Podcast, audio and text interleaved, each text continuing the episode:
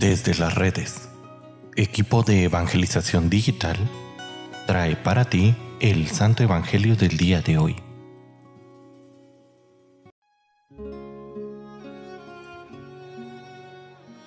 El día de hoy, miércoles 11 de enero, escuchemos con atención el Santo Evangelio según San Marcos.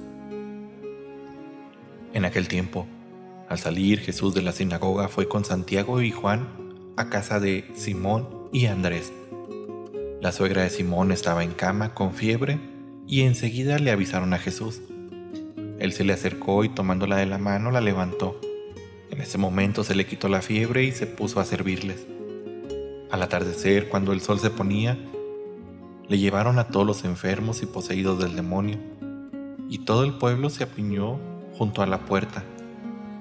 Curó a muchos enfermos de diversos males y expulsó a muchos demonios, pero no dejó que los demonios hablaran porque sabían quién era él. De madrugada, cuando todavía estaba muy oscuro, Jesús se levantó, salió y se fue a un lugar solitario, donde se puso a orar. Simón y sus compañeros lo fueron a buscar y al encontrarlo le dijeron, Todos te andan buscando. Él les dijo, Vamos a los pueblos cercanos para predicar también allá el Evangelio, pues para eso he venido. Y recorrió toda Galilea predicando en las sinagogas y expulsando los demonios. Palabra del Señor.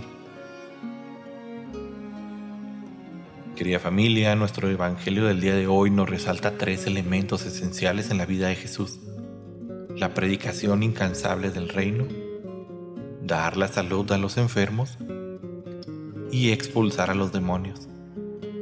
Todo esto unido a la oración. Es decir, la predicación siempre tendría que estar acompañada de estos signos, sanar y expulsar demonios y de la oración. La primera comunidad de cristianos lo entendió perfectamente y de manera especial los apóstoles quienes reproducían la misma forma de proceder que lo hacía el maestro. No se cansaban nunca de anunciar la buena nueva, la buena noticia del reino. Sanaban y oraban incansablemente. Y en esos momentos los milagros eran algo normal entre los creyentes. Era una comunidad sumergida en el misterioso amor de Dios, en donde lo extraordinario se volvía ordinario y lo imposible era la realidad cotidiana. Querida familia, ¿qué nos falta a nosotros para que esto vuelva a ser una realidad? ¿Qué nos falta ahora en nuestra sociedad actual donde los milagros son algo sumamente extraordinario y a veces hasta imposible en nuestro pensamiento? Todo lo extraordinario ha pasado a ser eso. Algo extraordinario. A veces hasta algo imposible en nuestros pensamientos. Realmente si nosotros verdaderamente nos decidiéramos a ser discípulos, a orar y a vivir conforme a las enseñanzas del Maestro, veríamos en nosotros un deseo inmenso de predicar a todos los que nos encontremos y de hacer de nuestra predicación algo rutinario, algo que ayude y que guíe a nuestros hermanos, a nuestros prójimos por el camino de la salvación.